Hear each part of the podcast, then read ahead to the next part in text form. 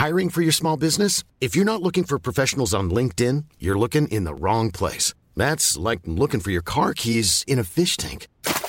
LinkedIn helps you hire professionals you can't find anywhere else, even those who aren't actively searching for a new job but might be open to the perfect role. In a given month, over 70% of LinkedIn users don't even visit other leading job sites. So start looking in the right place. With LinkedIn, you can hire professionals like a professional. Post your free job on linkedin.com slash people today.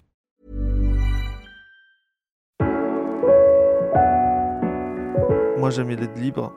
Euh, je voyage partout. Je, suis installé à Dallas. J'étais euh, au Canada pendant un an. Et j'aime cette liberté. Je suis né dans un pays communiste, donc la liberté, ça, ça résonne en moi. C'est comme ça qu'on structure nos, euh, offres et c'est comme ça qu'on ça qu'on propose à nos clients. Bienvenue dans Take Off, un podcast où je pars à la rencontre des femmes et des hommes qui sont à l'origine des plus belles startups françaises. Merci à eux qui me reçoivent à leur domicile le temps d'un petit déjeuner et merci à vous d'être là pour cette deuxième saison vous pouvez nous suivre sur les plateformes d'écoute habituelles, iTunes, Deezer, SoundCloud et toutes les autres.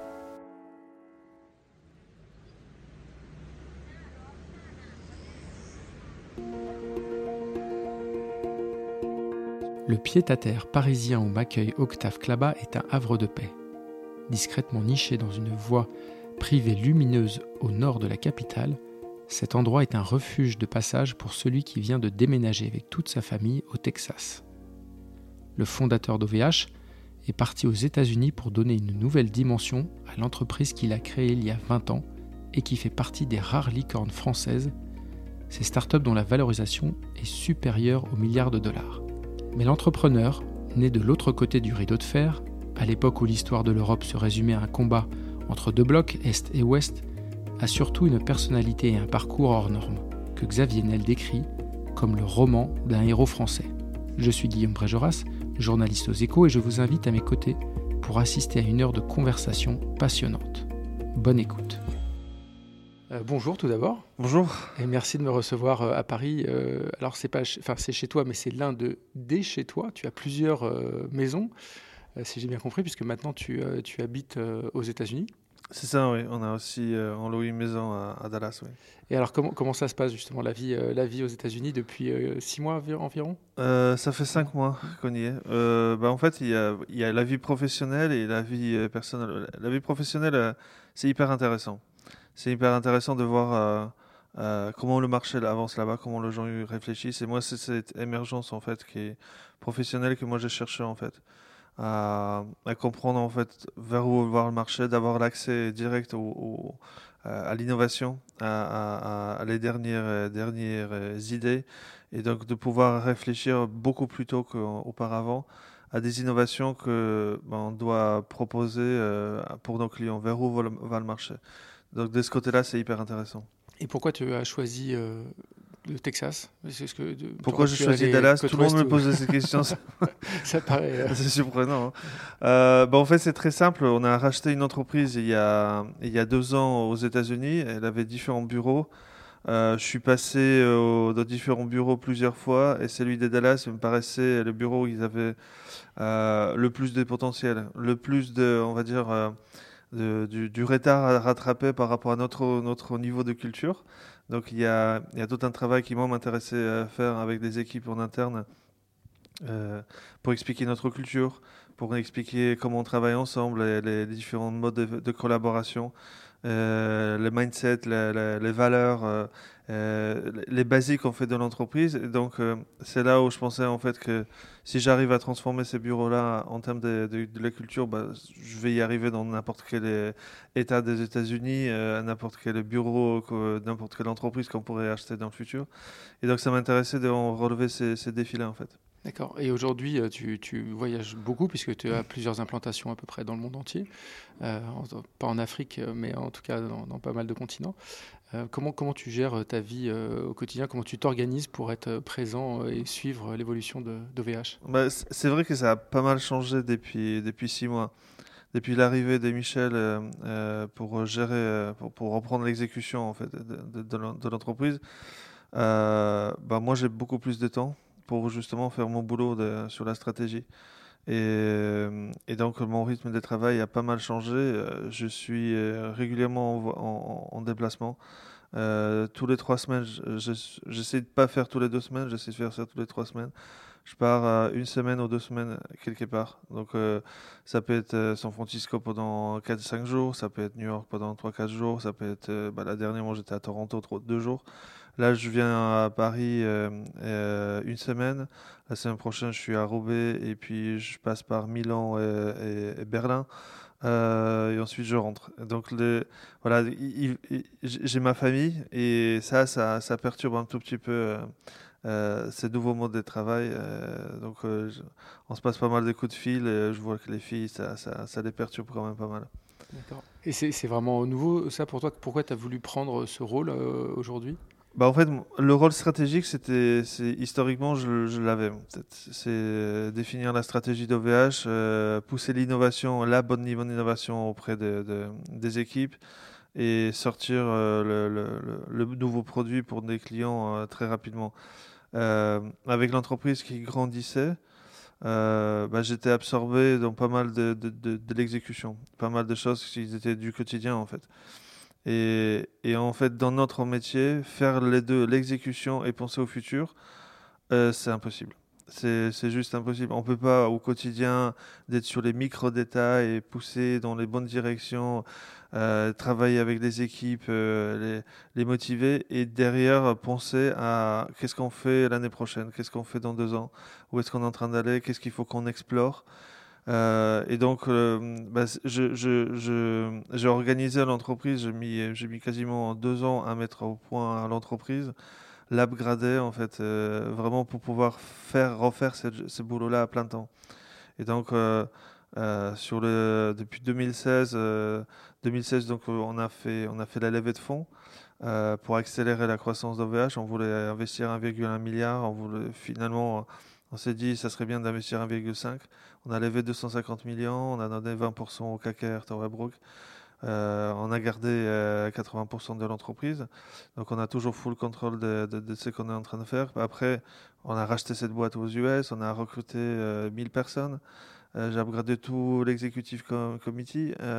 et puis Michel, j'ai proposé à Michel de, de prendre tout ça et, le gérer au quotidien et, et essayer de m'aider en fait à structurer l'exécution pour qu'on puisse arriver d'être ces différentes, exécuter ces différentes étapes futures dans, dans d'OVH en fait.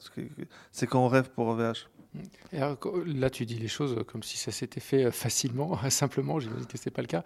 Euh, juste pour les auditeurs qui ne, connaîtraient pas bien OVH ou euh, qui ne comment tu pourrais le décrire aujourd'hui? OVH est un fournisseur de cloud alternative. On fournit les ressources, on fournit des, produits qui permettent aux développeurs, aux administrateurs système, aux, DSI euh, ou, aux tech d'avoir tous les outils euh, numériques, des différentes typologies des outils numériques. Il y a des outils numériques aussi simples que la téléphonie sur l'IP l'accès ou le don de domaine, l'hébergement web ou l'email.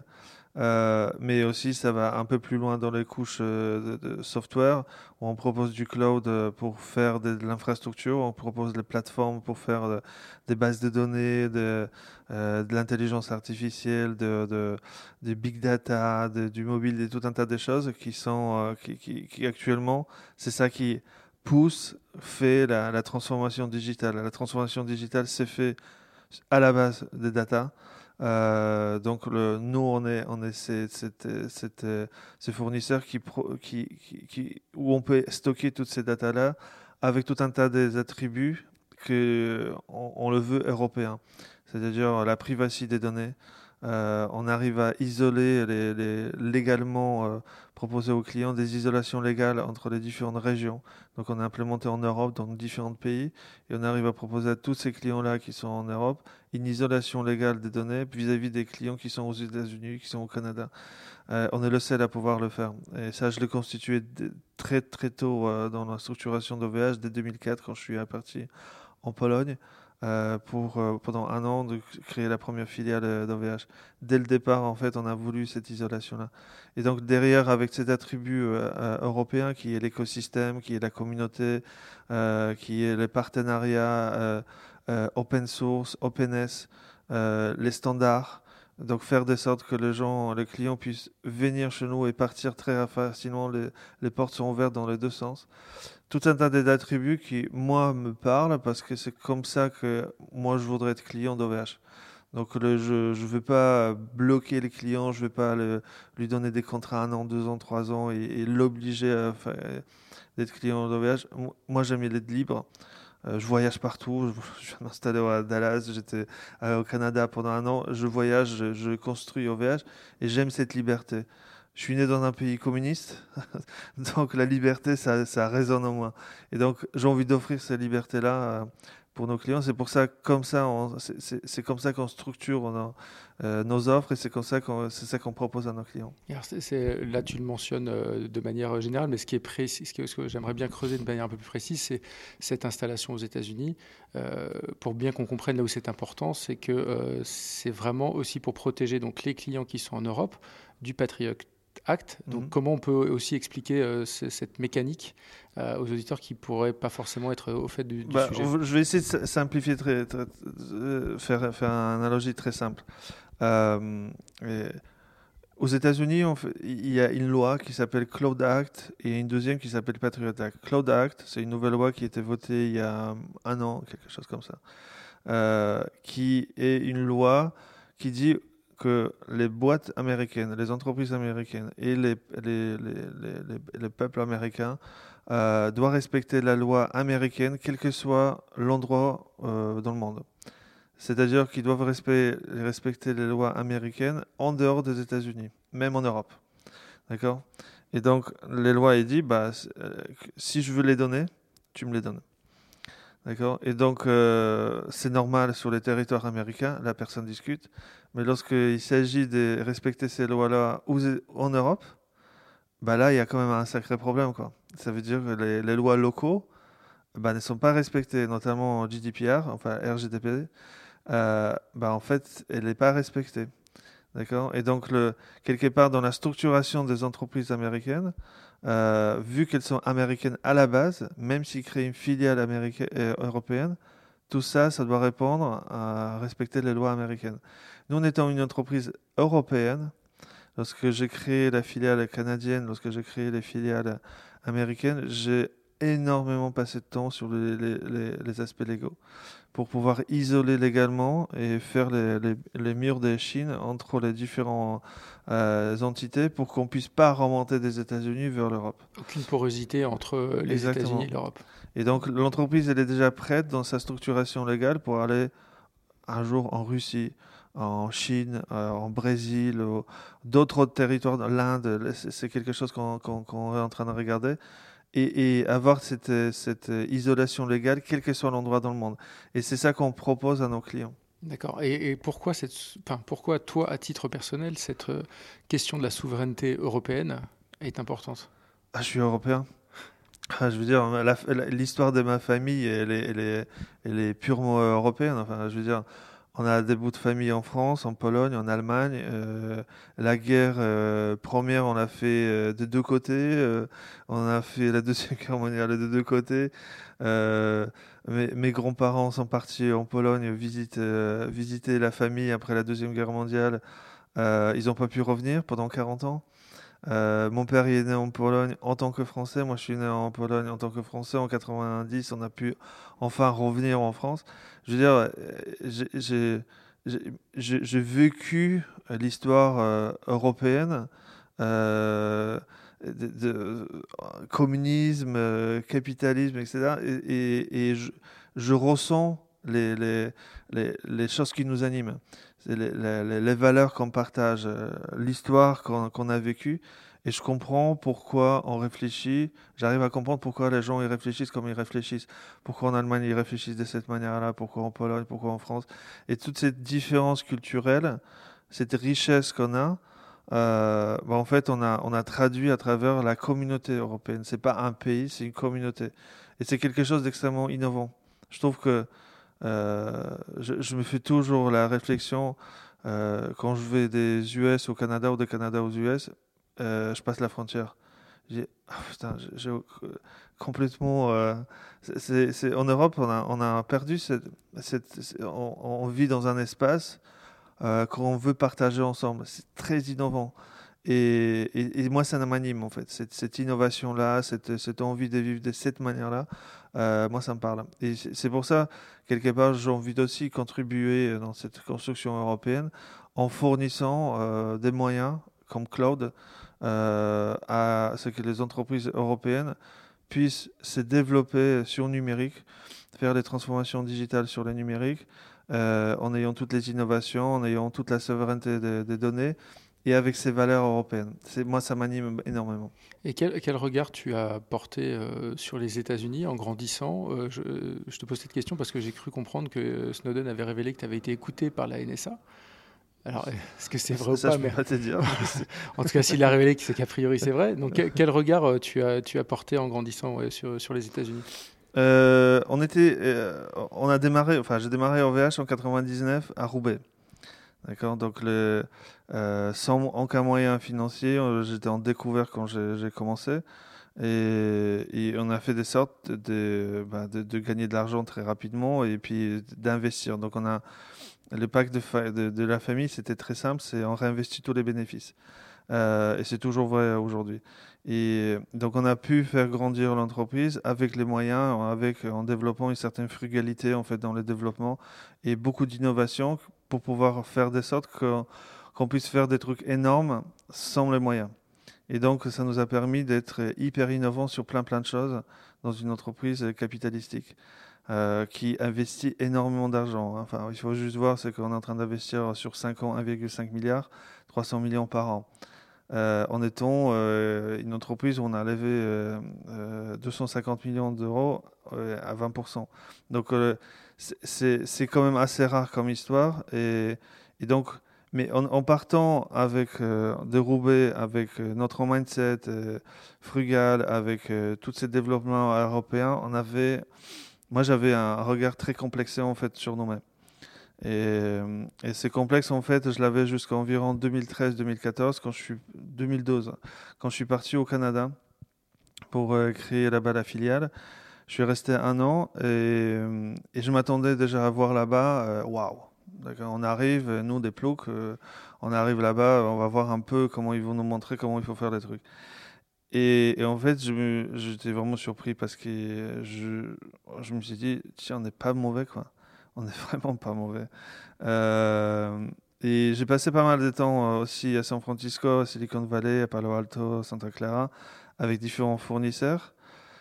Et, au fur et à mesure des rendez-vous, en fait, je me suis dit, mais waouh, mais en fait, nous, on fait la vraie innovation parce que c'est quand nous, on fait, on, trouvait que c'était un peu du bidouillage, en fait. C'était euh, en bidouille, on, assemble des trucs, etc. C'est pas professionnel. Mais en fait, quand je suis allé là-bas et j'ai vu ce que les gens font et comment ils le font, ben, en fait, j'ai compris que c'est exactement ce qu'on fait. Ça s'appelle la- l'innovation. C'est comme ça qu'on innove. L'innovation, c'est bidouillage. C'est à la base en fait, on a, on- il faut disrupter, il faut hacker, il faut repenser de manière différente. Et donc c'est de là que vient l'innovation. Souvent, souvent on dit l'innovation fondamentale, un peu la recherche fondamentale, on trouve un nouveau truc. Oui, c'est rare aussi, d'accord? C'est qu'il y ait le vrai, le vrai euh, innovation en fait quelque part euh, un peu plus, euh, plus, plus euh, régulière. Euh, c'est pas vraiment de l'innovation, c'est du hacking, c'est-à-dire on a, on a une problématique, on le repense out of the box. On repense, on le pense euh, avec des moyens qui viennent d'ailleurs, en fait, des idées qui viennent d'ailleurs. Et, et en fait, on ne fait pas vraiment l'innovation, on est en train de juste repenser le même concept avec des réflexes qui sont, qui viennent des autres industries. Et c'est ça qu'on avait fait. Et en fait, c'est ça, qui actuellement la, révolution digitale, c'est ça qu'elle est en train de faire. C'est-à-dire, elle repense les mêmes choses, mais avec de nouveaux outils. D'accord, le taxi, bah, on va prendre une application et on va appeler ça Uber. Euh, les, films, on, va, on va les diffuser d'une certaine manière, on va appeler ça Netflix. C'est les mêmes choses, mais d'une autre manière. Et c'est exactement ce que j'ai retrouvé là-bas. Et je me suis dit, bah, pourquoi on a complexé quoi? On est vraiment très bon. C'est qu'on a fait les scales qu'on fait avec les moyens qu'on a, avec le marché qu'on a à notre disposition. Bah, en fait, on a fait quand même un sacré truc. Et donc, je suis revenu en fait des Canada, des US à cette époque-là, vers 2013, 2012-2013, en disant non les gars, il faut qu'on arrête d'être complexé. On est vraiment très bon. Allez, maintenant on y va et on va encore plus fort. Et est-ce que tu te souviens, euh, dans ton enfance, tu, tu, es arrivé de Pologne en France euh, à peu près à l'adolescence, est-ce que tu te souviens comment euh, cette appétence pour l'innovation est arrivée? Est-ce que tu, tu, ah, Moi, j'ai eu l'ordinateur, j'ai eu la chance d'avoir un père en fait qui, poussait dans, tous les sens sur, le, sur les innovations, sur le nouveau truc. Donc, euh, en fait, sur la petite histoire, euh, euh, en, Pologne, on avait économisé pas mal d'argent pour s'acheter une maison, enfin une, voiture, une voiture d'occasion. Et donc, on est, voilà, quand on a eu enfin l'argent, on a économisé ça pendant des années et on est parti au, truc où on pouvait acheter des voitures d'occasion. Sur un gros parking, il y avait plein de bagnoles, etc. Et en fait, on n'a pas trouvé. Mais en revenant, on a passé, euh, on a passé, c'était un week-end, on a passé par, euh, par un autre parking où ils vendaient des ordinateurs. Et en fait, pour la même somme d'argent qu'on a économisé pour la bagnole, bah, mon père, il a acheté un ordinateur. Et donc, on est revenu avec un ordinateur à la place de la bagnole, après avoir économisé, je sais pas pendant combien d'années. Et l'aventure de l'ordinateur a commencé comme ça pour moi en fait. D'accord. Et, rapidement, euh, toi, tu tu t'es pris au jeu et euh, Ah, j'ai codé tout de suite. T'as codé tout de suite Ouais, j'ai codé tout de suite. Ça m'a hyper intéressé. Donc, donc moi j'ai codé, ça devait être 7-8 euh, ans. mon frangin, c'est encore plus tôt parce qu'il a 7 ans de moins. donc lui, il est né avec les, les, claviers dans, dans, dans, les mains. Et une manière instinctive ou il y avait des gens pour, vous, pour t'aider? Non, c'est, on avait des, des, journaux, etc. Je codais avec ça et après, euh, bah, j'avais différentes idées. J'ai codé euh, pas mal de logiciels. Il y en a un où j'ai, rempli toute la mémoire. Il n'y en avait pas beaucoup, mais quand même, j'ai rempli toute la mémoire de l'ordinateur. Et à un moment, j'ai out of memory. C'était marrant, en fait, de voir que. Et non, j'ai codé ça et puis je dépannais des systèmes, euh, des systèmes de, dans, dans, dans, le cocos ou dans les différentes entreprises qui plantaient. J'avais. 12, 13 ans, 14 ans, je, je, débuguais en fait euh, les systèmes informatiques pour les entreprises euh, et euh, je pouvais pas être payé, donc j'étais payé en chocolat. C'est qu'en Pologne communiste, c'était quand même un sacré truc pour avoir du chocolat, donc c'était un bon deal quand même. Rare. donc je me souviens que régulièrement après l'école, les gens m'emmenaient faire des tours dans les différents bureaux pour que je dépanne les trucs et je revenais le soir, j'avais un chocolat. les, gens qui nous écoutent, qui, qui sont nés après 89, ça, c'est un peu de la science-fiction, là, ce dont on parle.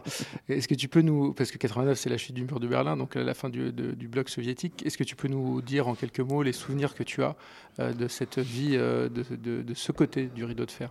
Euh, Avant 89, c'est ça? Oui. ouais, c'est intéressant, le communisme. C'est très intéressant. c'est, je pense que l'idée, elle, est pas, elle, elle, elle, vient de, de bon fond, en fait. Mais, mais dans l'exécution euh, les résultats que ça produit et comment elle déforme la nature humaine en fait elle déforme dans le mauvais sens en fait. Et c'est un système en fait qui qui peut juste pas pas fonctionner pour une raison assez simple c'est qu'il donne pas à manger tout le monde. C'est qu'il n'y a pas suffisamment de productivité dans, dans, le système les systèmes ne motivent pas la productivité. Et donc du coup bah, le premier truc c'est que les gens euh, bah, ils ont dans les magasins vous avez rien vous avez l'argent, d'accord, mais vous avez, vous avez rien dans les. Donc le, les problèmes, ce n'est pas vendre, les problèmes, c'est d'acheter. Donc les systèmes, il y a à l'envers. Le capitalisme, c'est il faut vendre, d'accord, mais le communisme, bah, il faut acheter. Euh, et donc, bah, vous avez des acheteurs, des, des, mecs spécialisés dans les achats, avec des bouteilles, des vodkas, des machins, des trucs. Donc, le, c'est, les systèmes, ils fonctionnent à l'envers. Euh, mais la nature humaine, elle est faite comme elle est. Elle, fait les nivelages en fait des niveaux par le bas en fait. Et donc tout le monde a le même salaire, tout le monde. Euh, donc vous, ne motivez pas les meilleurs à pousser la nation vers le haut en fait. Et donc euh, ben, ça collapse très rapidement en fait. Ça a mis quelques dizaines d'années à collapser avec pas mal de morts, pas mal de euh, parce qu'il y a tout le côté, l'autre côté, euh, les parties uniques, euh, les équivalents typologiques des KGB, etc. Nous, on était en, français, avec des passeports français en, Pologne, on avait pas mal de problématiques. De, parce qu'on nous on disait qu'on était des espions, etc. Donc il y, a plein d'histoires à raconter autour de ça, mais c'est malheureusement une, idée charitable, mais très, impossible à exécuter. On voit très bien en Chine, en fait, ils, modifient les systèmes vers justement cette, cette initiative personnelle, cette, cette capacité à, à ce que une personne puisse avoir une nouvelle idée et qui puisse en tirer les bénéfices personnellement. Euh, ce qui est dans le communisme est juste impossible en fait. Et à quel moment tu, enfin ta famille, puisque toi tu étais encore adolescent, vous choisissez de, de venir en France et, pour quelle raison? En fait, en 80, 87 ou 88, ça devenait vraiment chaud en fait. On avait, euh, on avait vraiment pas mal de, problématiques, des, des, KGB, des différents trucs et, et et mon père, en prenant des différentes responsabilités, en fait, on, a, on se retrouvait à un moment dans, dans un truc où il, où, il fallait décider en fait. Euh, donc ils nous ont posé la question à moi et mon frangin. Euh, bon, euh, mon père m'a dit, pour nous, vous savez, c'est foutu, on a 40 ans, donc si on y va, c'est pour vous. Hein. Donc est-ce qu'on y va? Et puis bah, on a dit ok, on n'a pas hésité une seconde. Donc on a commencé à préparer les départs et puis on est parti quelque, chose comme 18 mois, 24 mois après. Donc progressivement toute la famille elle est partie des côtés euh, de, de, des sœurs de, ma, de mon père, de mes, grands, mes grands-parents, ils sont partis après, et puis nous, on est partis les derniers. Et vous êtes arrivé à Roubaix. Pourquoi Roubaix? On est, on est arrivé côté Valenciennes. Valenciennes, d'accord. Côté, euh, côté Saint-Amand, euh, à Flynn, comment ça s'appelait? Je me souviens plus de la ville euh, sur Esco, Esco quelque chose. Et euh, non, on est arrivé là-bas et, euh, parce qu'en en fait, euh, bah, mon père il était, il gérait les cocos. D'accord, donc il gérait les cocos pour l'État et, donc il reprenait des cocos en faillite et il les redressait. Et ça, c'était hyper suspicieux. donc, donc euh, quand on est parti, en fait, il, fallait trouver du boulot. Donc euh, notre famille qu'on avait ici, ils nous, a, ont trouvé euh, du boulot côté côté Valenciennes, côté Saint-Amand, et puis on a on a commencé comme ça en fait. Et, toi, quel est ton C'est un choc d'arriver en France? Tu parles pas le français, je crois. comment tu t'adaptes bah, c'est intéressant comment on s'adapte. On développe tout un tas de nouvelles, nouvelles capacités en fait. C'est euh, effectivement, quand je suis arrivé à 15 ans, euh, je parlais pas du tout français. Euh, et je suis parti à l'école. Euh, donc c'est intéressant, je parlais un tout petit peu l'anglais. Ben on développe une capacité à essayer de comprendre ce qu'il dit à travers la mimique, à travers les yeux, à travers les visages, à travers l'expression. et l'expression, enfin l'empathie en fait, on développe l'empathie et plus un mot ou deux par minute. Et donc avec ça, on essaie de comprendre qu'est-ce qui se passe, pourquoi, de quoi, il s'agit, et on essaie de répondre par ça. Donc oui, c'est intéressant à développer cette faculté euh, et, essayer de suivre les conversations de cette manière-là. Et puis, il s'est passé un truc, c'est que j'ai développé un logiciel pour une entreprise quand je suis arrivé en France. Et la boîte m'a payé avec un, pas en argent, mais ils m'ont offert une mobilette. Après le chocolat, la mobilette. Voilà, donc j'ai eu la mobilette. Et la mobilette, c'était l'ouverture vers le monde. Grâce à ça, bah, j'ai pu avoir des copains. J'ai pu faire de la musique, j'ai pu euh, créer, euh, ben, avoir plus d'interactions avec, euh, avec les gens et, avec des amis, et, et du coup parler plus français. Et je pense que c'est ça qui m'a permis en fait d'interagir, d'apprendre beaucoup plus rapidement que j'aurais pu faire euh, sans avoir les contacts avec l'extérieur.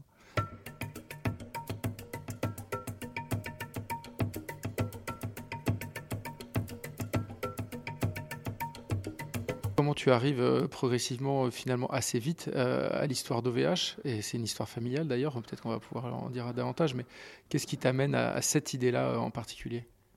En fait, euh, ce qui s'est passé, c'est que je, faisais des études euh, à l'ICAM, euh, donc j'étais, je crois qu'en quatrième année, et troisième ou quatrième année, et on commençait à avoir les accès Internet, etc. Il y avait différents, différents accès à Internet, et je trouvais ça fabuleux.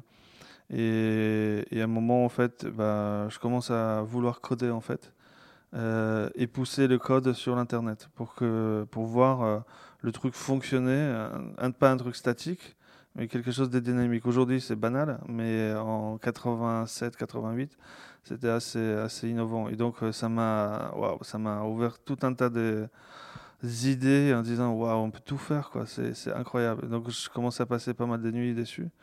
Et, pour mon stage 1G, donc, je suis parti en Angleterre, six mois. ça devait être en 88. Et 88. 98, ouais, ça va. 98 et euh, et j'ai passé en fait six mois à coder. Euh, j'avais un peu d'économie, j'ai tout claqué dans l'accès. Je suis revenu à sec. Euh, mais mais c'était incroyable en fait. Et donc j'ai codé OVH.net et j'offrais des services gratuits pour rendre les sites dynamiques. Donc les sites, globalement, il y avait des hébergeurs statiques, on pouvait mettre des pages web statiques mais c'est chiant, hein, c'est un site statique. Euh. Euh, et donc moi, je codais des petits logiciels en fait euh, dynamiques qui rendaient les pages statiques un peu plus dynamiques. Et donc on avait quoi? On avait un compteur de visites, un guestbook, un petit forum, des petits trucs en fait qui, qui, qui d'un coup, il y a l'intérêt de revenir, etc. Et donc le ce qui s'est passé, c'est que ça, ça a vraiment marché en fait. Ça a créé une communauté et, et tout était gratuit en fait. Et donc le, l'hébergeur qui m'hébergeait à l'époque, il m'a un moment envoyé un email en disant euh, il y a beaucoup trop de trafic sur ton site.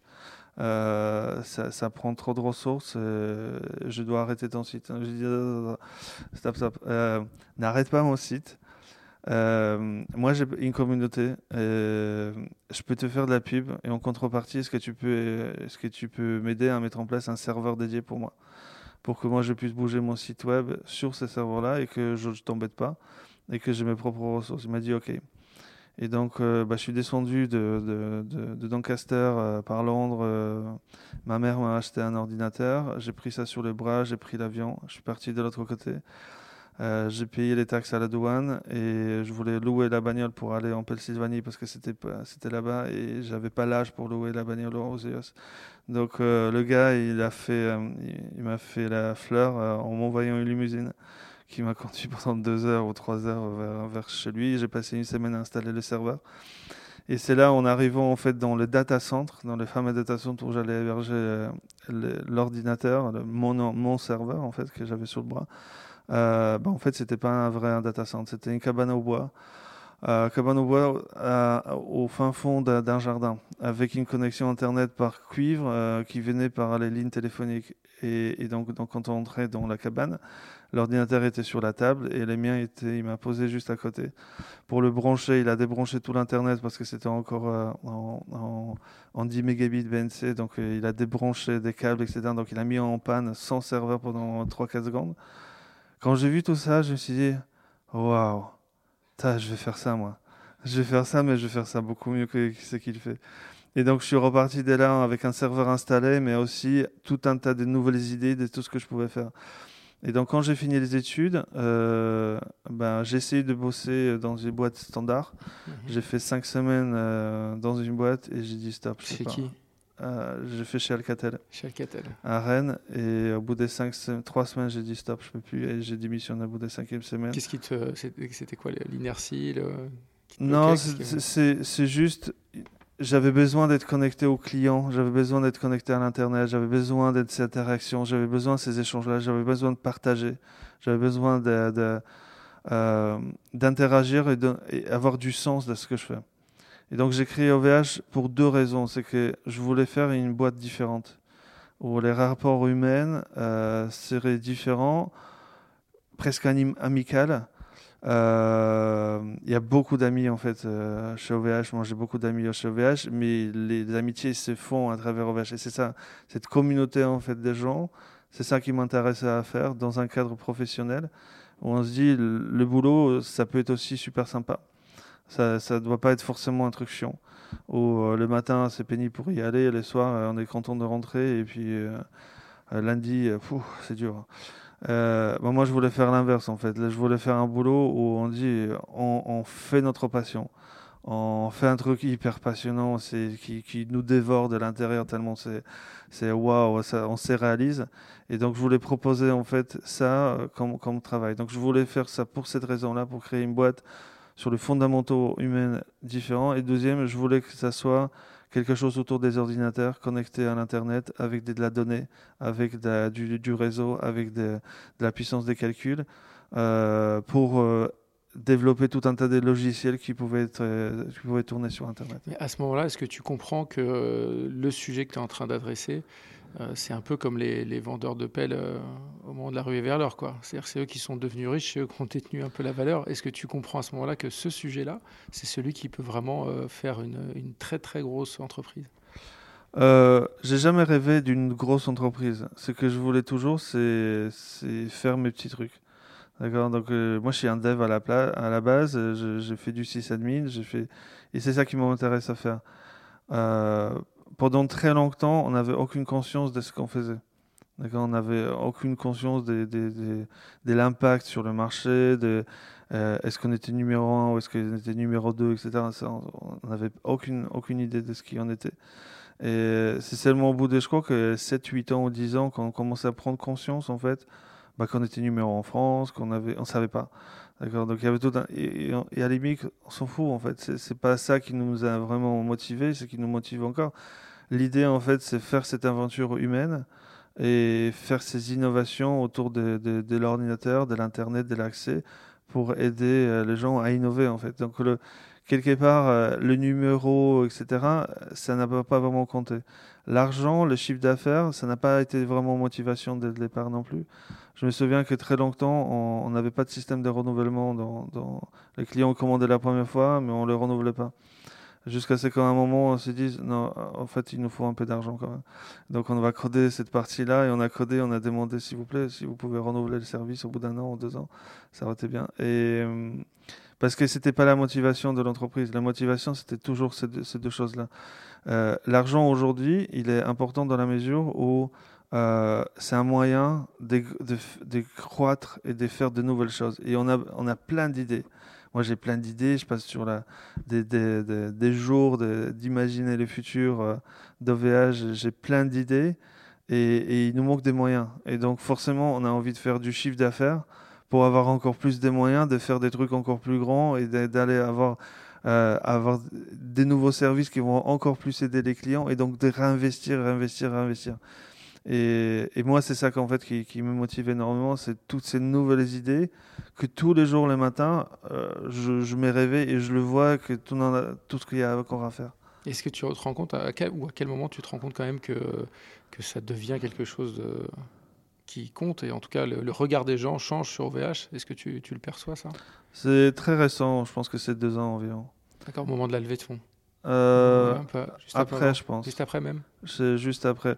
Je pense qu'en fait, c'est dans, cette, c'est dans ces scales où on a, on a, on a passé de 1200 à, 2500 personnes. Euh, c'était une période assez compliquée en fait, parce que recruter autant de gens, euh, les faire entrer, et en fait, on s'est aperçu. En fait, on n'a jamais écrit quelles étaient nos valeurs, la mission, etc., parce que c'était tellement limpide euh, et fort euh, bah, qui c'était pas nécessaire de l'écrire. Et donc on l'a commencé à écrire il y a, il y a moins de deux ans en fait. D'accord? Et pourquoi? Parce qu'on s'est aperçu quand on a fait entre autant de gens euh, bah, qu'il y avait des malentendus. Euh, qu'on s'est pas bien compris, qu'on a, sur les valeurs, sur la mission, sur comment on doit travailler ensemble, sur la collaboration, tout un tas de choses qui, moi, me paraissaient euh, juste anodin. En fait, c'est juste, j'ai jamais connu une autre boîte. D'accord? Donc je ne pouvais pas savoir que notre boîte, elle est, elle est différente. C'est qu'on a construit, elle était tellement puissante, tellement innovante, tellement différente, euh, qu'il y a des gens qui se sont retrouvés en disant Moi, je comprends pas. Mais comment tu peux pas comprendre? Je veux dire, on collabore. D'accord? On travaille ensemble, il n'y a pas vraiment hiérarchie. On, est tous là, en train de résoudre des différents problèmes, et chacun a sa mission, mais on y va tous ensemble. Oui, mais euh, je comprends pas. Donc là, là c'était vraiment un choc en fait en disant que waouh. Mais quand je me rappelle, je, aussi, je me suis toujours dit, euh, encore cinq ans, qu'on recrutait toujours des jeunes euh, après les études, jamais quelqu'un avec l'expérience. Et donc c'était une feuille blanche à, à, écrire dessus, donc on pouvait l'adapter par rapport à par rapport à notre notre entreprise. Et là, avec le recrutement de gens avec l'expérience, etc on se retrouvait à ces chocs culturels. Et donc, ça nous a poussé à écrire euh, les missions, les valeurs, euh, mais aussi mieux organiser l'entreprise, trouver une, sorte de hiérarchie euh, à la OVH en fait. Donc le premier organigramme d'OVH, je crois que ça date il y a trois ans. Euh, on, s'est forcé à l'écrire parce qu'à un moment il en fallait. Au bout de 17 ans où c'est c'est vraiment incroyable en fait. Et, et, c'est là que je commençais à prendre conscience en disant je crois qu'on a fait un truc différent, vraiment différent. Et je pense que le pourquoi nous a animés pour créer ça, c'est le pourquoi on a réussi. Pourquoi on réussit en fait pourquoi, pourquoi une boîte comme OVH qui est partie avec rien euh, à Roubaix euh, et aujourd'hui face à des plus grands géants du net, Amazon, Google, Microsoft, arrive à s'en sortir. L'innovation technique, ok, c'est une partie. Euh, on n'est pas mauvais dedans, mais les gars en face, ils sont, très bons aussi. C'est qu'il doit y avoir autre chose. Et c'est autre chose là, c'est nos valeurs, la mission, euh, la manière de s'organiser, les manières de partager euh, le quotidien ensemble, de, travailler, de, délivrer des choses, de, gagner des, nouveaux paris. Bah, en fait, je pense que c'est ça en fait qui nous fait réussir. Et donc j'ai l'impression en fait que euh, le, pourquoi m'a animé à créer cette boîte-là, c'est le pourquoi aussi les entreprises comme les nôtres y réussissent.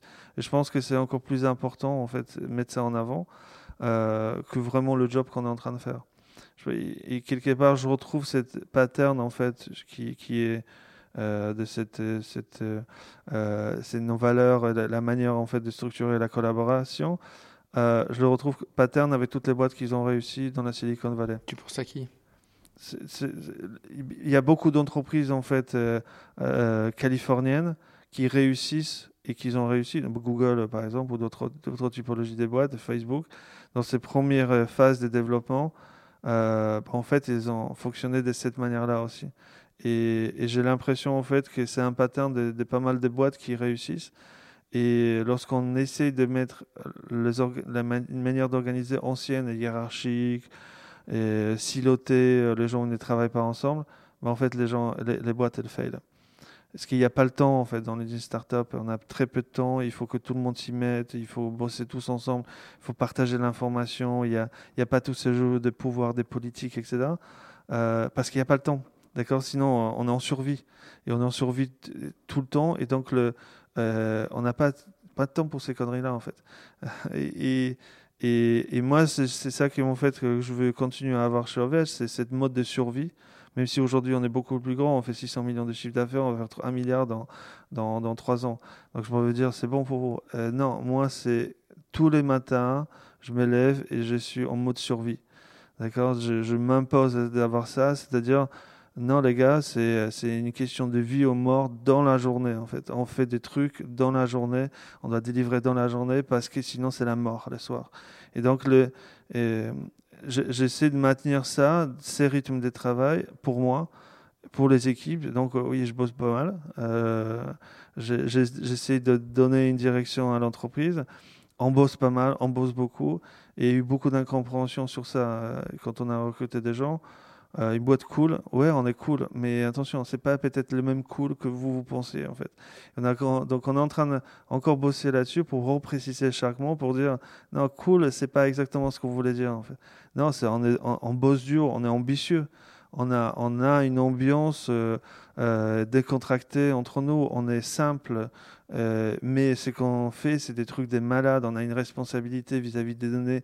Donc, c'est repréciser tous ces mots-là pour pouvoir décrire l'aventure dans laquelle est OVH et recruter sur les bonnes bases il y a une personnalité, je voudrais qu'on aborde aussi, euh, qui, est, qui, est, importante dans ton histoire, en tout cas qui l'a été à un moment donné, c'est Xavier Niel, oui. euh, que, qui, qui, te décrit comme un héros français à la vie de roman. comment, gentil, Xavier. Comment euh, comment s'est passée la rencontre et comment il t'a aidé au, tout début? Ah, c'est incroyable en fait. En fait, le, à un moment, en fait, j'ai démarré, j'ai démarré aux US, mais juste après, quand j'ai créé l'entreprise, il fallait que ça soit hébergé en France. Donc, j'ai trouvé un hébergeur.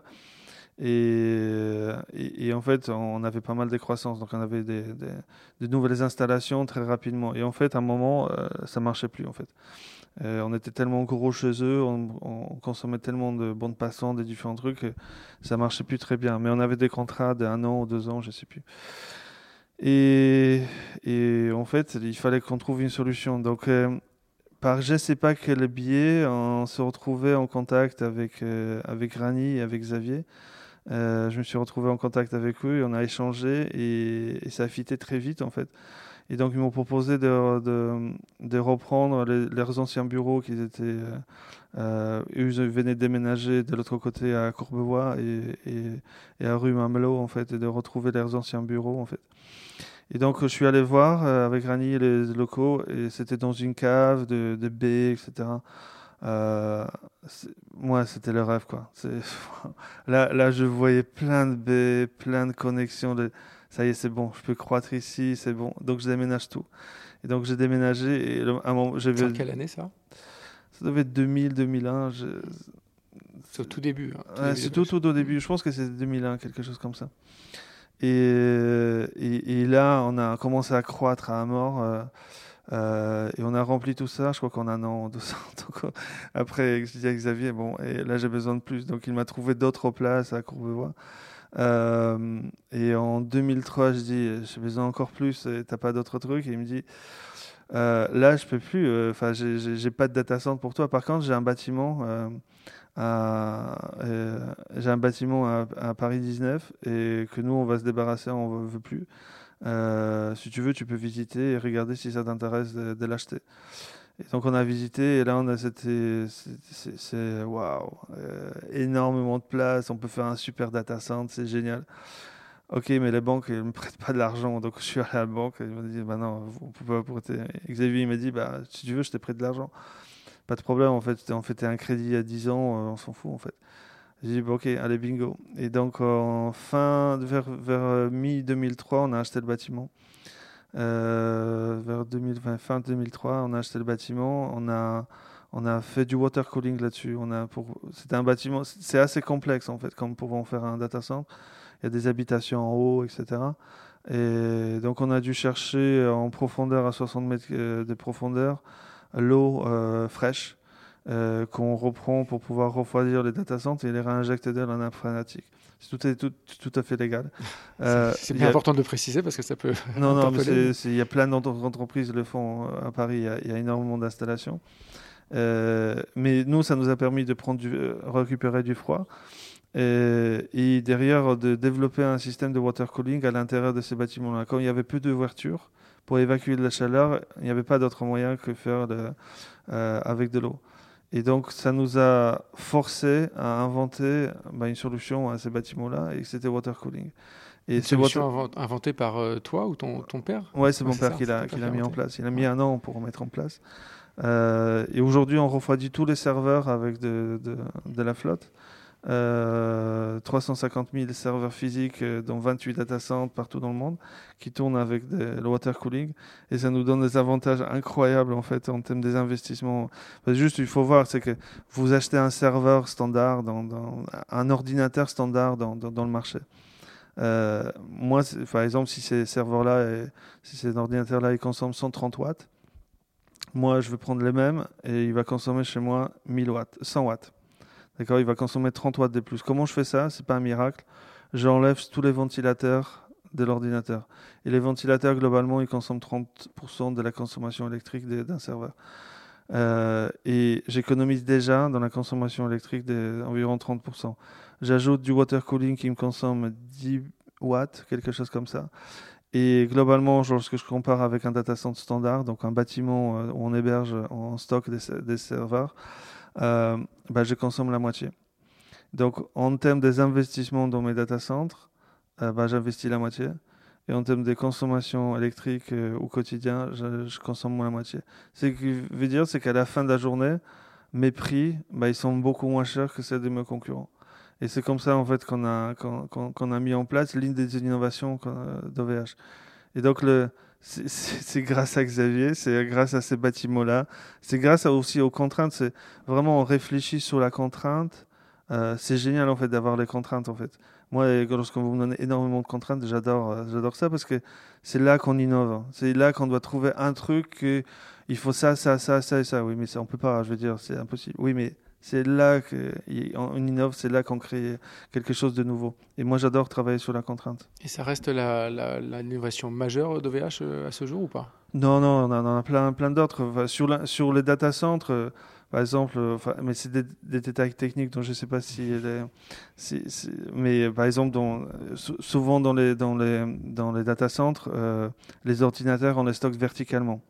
D'accord? Donc là, on a on a ce qu'on appelle des racks, des baies, et les baies sont verticales. D'accord? Ils ont environ 50 euh, cm de largeur et ils ont 3 mètres de hauteur. Nous, on n'a pas les baies verticales, on a les baies horizontales. On a fait les baies qui sont pas très hautes mais ils sont très longues. Pourquoi? Parce qu'en en fait, dans notre on a deux usines de fabrication des, serveurs. On n'achète pas les serveurs à l'extérieur, on les fabrique nous-mêmes. On a, investi dans les robots pour plier les tôles, pour découper les lasers, etc. On a 100 personnes qui assemblent les serveurs au, quotidien. On fabrique 80 000 serveurs euh, par an. Euh, donc, on a une usine en Europe, une usine au Canada. Et donc, euh, pour fabriquer tous ces serveurs, pour déployer les infrastructures de manière massive, scalable, très rapide, ben on, a, mis en place euh, les, les baies. Donc ces baies horizontales qui, sont équipées des serveurs, de tout le switch, tout, l'ensemble des, des, câbles et de l'infrastructure est directement dans la baie.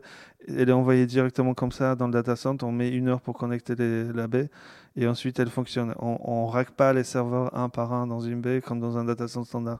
On a repensé tout l'ensemble de la chaîne supply chain euh, d'approvisionnement des data centers, des vies du serveur, qu'est-ce qui se passe au bout d'un an, deux ans, cinq ans au niveau du serveur, comment on les déraque, comment on les aura, comment on l'améliore, etc. On a énormément euh, d'innovation aussi au niveau des softwares. On prend le, on prend le standard du marché, les gens, les softwares que les gens ils ont l'habitude d'utiliser Microsoft, bien sûr, euh, Linux, mais aussi des systèmes comme OpenStack ou comme VMware ou comme des bases de données standards, MySQL, etc. Tous les standards et on les fait tourner chez nous. On les ménage pour les clients. Et donc des clients qui ont l'habitude d'utiliser ces softwares-là, euh, ils peuvent venir chez nous utiliser les mêmes, ils peuvent partir de chez nous utiliser ça ailleurs ou, ou chez eux à nouveau. Donc c'est toutes ces innovations-là, la manière de, de, de, réfléchir le software euh, pour pouvoir euh, très rapidement déployer énormément de, de clients, bah, j'ai développé du software pour pouvoir m'aider en fait. Et cette attitude-là, software attitude, bah, ça a permis d'avoir des gains de productivité énormes parce qu'on n'avait pas besoin d'avoir des gens pour pouvoir faire des choses, mais le software, il faisait des choses qu'habituellement dans les autres entreprises, les gens, ils les faisaient. Et donc on gagnait des contrats juste parce qu'on était moins cher pas parce qu'on gagnait moins d'argent, mais parce qu'on était plus malin à travers software. C'est comme ça, en fait, on a continué à croître. Maintenant, avec les gens américains, l'histoire est un tout petit peu différente. Ils sont vraiment très bons dans le software. Euh, et c'est le défi, il est sur les, comment on va être meilleur sur le software, quelle typologie des marchés on va, on va viser. Et là, il y a, y a pas mal de choses qu'on peut encore raconter autour de ça. Et, euh, dans tout ce continuum d'innovation, il, il, y a un moment personnel pour toi qui a été euh, qui, a, enfin, qui peut être assimilé à un accident, mais en tout cas, tu as eu as une, un cancer en 2011. Euh, comment, euh, déjà, comment tu l'apprends et comment tu, comment tu le gères? Ah, L'histoire du cancer, ouais. on, l'a détecté en, pendant les vacances, je crois qu'en septembre 2012. Donc je suis parti au Canada en 2011. J'ai euh, j'ai bossé avant au Canada et au Canada comme intérêt. C'était vraiment beaucoup de travail. Euh, au Canada, euh, au Canada, enfin, c'était, super intéressant. Je pense que c'est le plus gros risque que j'ai jamais pris en fait pour pour OVH. Et donc, le, j'ai bossé pendant neuf mois pour signer des différents contrats. Et finalement, ça s'est bien passé. Et donc, le, comment le concert il, il est arrivé euh, pendant tous ces, jours en fait des Canada, à un moment, j'ai porté un, gros routeur en fait, et, j'ai ressenti un truc dans le dos et ça, a claqué. Et j'ai dit depuis ces moments-là en fait, donc c'était en janvier 2012 environ, j'avais mal au dos en fait.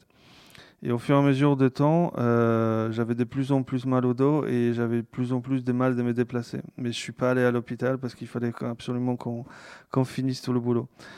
Et en fait, je suis à un moment euh, allé au, euh, au Losto euh, parce que c'était vraiment très douloureux et ils m'ont ils fait un, ils fait un mauvais diagnostic. Ils ont ils ont rien trouvé en fait. Ils ont fait des scanners, ils n'ont rien trouvé. Donc j'ai eu des, des, antidouleurs et, je suis retourné chez moi. Et un mois plus tard, ils sont venus à la maison, j'arrivais plus à bouger les pieds. et ils m'ont récupéré l'hosto à nouveau. Euh, et là, je suis reparti une heure après en disant euh, bah, Vous avez rien, vous retournez. Donc, ça, c'était à l'hôpital au Canada. Et comme ça, jusqu'au, jusqu'au je crois que août. Et en août, je suis revenu en France euh, pour le mariage de mon frère. Et, en juste avant de repartir, je me suis dit, je vais quand même passer à l'hôpital. Donc j'arrivais quasiment plus marcher en fait, pour dire. Vraiment, j'ai poussé les trucs jusqu'au bout. Et donc, je suis allé chez le médecin. Le médecin, il m'a envoyé voir la diagnostic, euh, faire un scanner. Ils m'ont fait un scanner. Et là, et là c'est parti, en fait. Un autre projet qu'il fallait absolument délivrer. Et je suis parti en chimio avec énormément d'envie. Écoute, on va pas, on va pas, on va pas assister. C'est pas. Tu, tu, euh, quel est le moment où c'est vraiment terminé? Juste dis-moi l'année qu'on. Euh, bah, le cancer, en fait, euh, après trois mois de chimio, euh, après trois mois de chimio, miracle, au TEP, on m'a détecté que j'ai plus rien. C'était vraiment incroyable. Et bah, il fallait terminer tout le, tout le protocole. Et donc, en juin 2013, bah, on m'a dit ça y est, c'est bon, c'est fini. Il faut que tu attendes cinq ans. Donc, j'ai fait refait des TEP. Et puis. Cinq ans plus tard, ben, l'année passée, on m'a dit c'est bon, tu n'as plus rien. C'est bon. Tu, euh, donc, euh, donc, quand tu parles de survie tout à l'heure, quand tu dis sur, non, ce mode survie tous les jours, c'est euh, au sens littéral quasiment. Oui, mais j'ai jamais ressenti que. Jamais vu le cancer comme, comme un truc que je pouvais faire. Mm. C'était, c'était, il fallait réussir ça parce que c'était, c'était le truc à faire. Comme tous les autres projets que j'ai fait en fait. Donc, oui, je, quand je fais un truc, je fais à fond. Euh, peu importe le, truc, mais non, c'est très intéressant en fait le cancer. C'était très intéressant, c'était très dur, très dur. Les chimies étaient très difficiles, etc. Mais euh, ça apporte un, autre regard sur la vie. Euh, mais plus tard, c'est arrivé beaucoup plus tard en fait. Sur le coup, j'ai vraiment pas réalisé. J'ai passé le projet, je, mmh. suis passé à un autre projet, j'ai fait d'autres trucs juste après, etc. C'est comme si c'était un projet, comme si de rien n'était en fait. Mais en fait, la balle n'a pas passé très loin. Hmm. Et euh, pour, pour, terminer sur une note euh, peut-être plus positive, mais euh, tu, tu, joues aussi de la musique. On t'a vu sur scène notamment lors des grands routes OVH. Un album peut-être, un de ces quatre? C'est vrai que je compose et c'est vrai que envie, envie un moment de... de, de... J'ai déjà été au studio, c'est incroyable l'expérience du studio avec des musiciens, des vrais. Et euh, non, c'est ouais, c'est un truc que, que, que, j'aimerais bien faire à un moment. Euh, sortir, il y, a des, y, a des, y a des gens qui sortent les albums tous les, tous les ans, juste des essais en fait. Et, c'est quelque chose que, que j'aimerais bien faire. Maintenant, il faut trouver du temps, il faut s'enfermer, il faut, faut mettre des trucs. Donc, c'est une, une discipline qui, que j'ai pas encore. Euh, mais que j'aimerais bien acquérir en fait, de pouvoir dire je stoppe toute l'activité professionnelle pendant deux semaines, trois semaines, je vais dans un studio pendant une semaine et demie, j'enregistre tout ça, euh, ou on répète avant et on enregistre tout ça en une semaine, et on sort un album euh, deux, trois mois plus tard. L'objectif, c'est vraiment se faire plaisir, euh, partager un moment avec des musiciens, créer quelque chose ensemble, et, et, partager ça avec d'autres personnes pour dire si vous aimez, tant mieux. C'est voilà, c'est et si tu avais pu te retrouver sur scène avec un musicien, ça aurait été lequel? Non, il y, a des rêves inaccessibles comme Jimmy Page, mais c'est Jimmy Page. Ok, bah écoute Octave, merci, un grand merci et puis euh, à, bientôt j'espère. Merci. merci beaucoup.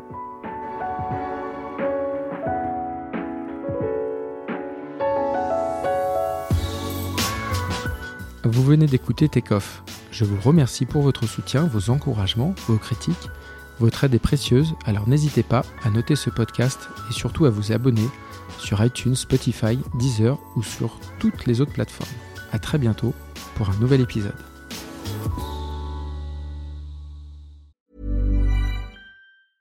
Hey, it's Paige DeSorbo from Giggly Squad. High quality fashion without the price tag. Say hello to Quince. I'm snagging high-end essentials like cozy cashmere sweaters, sleek leather jackets, fine jewelry, and so much more. With Quince being 50 to 80% less than similar brands. And they partner with factories that prioritize safe, ethical, and responsible manufacturing. I love that. Luxury quality within reach. Go to quince.com slash style to get free shipping and 365 day returns on your next order.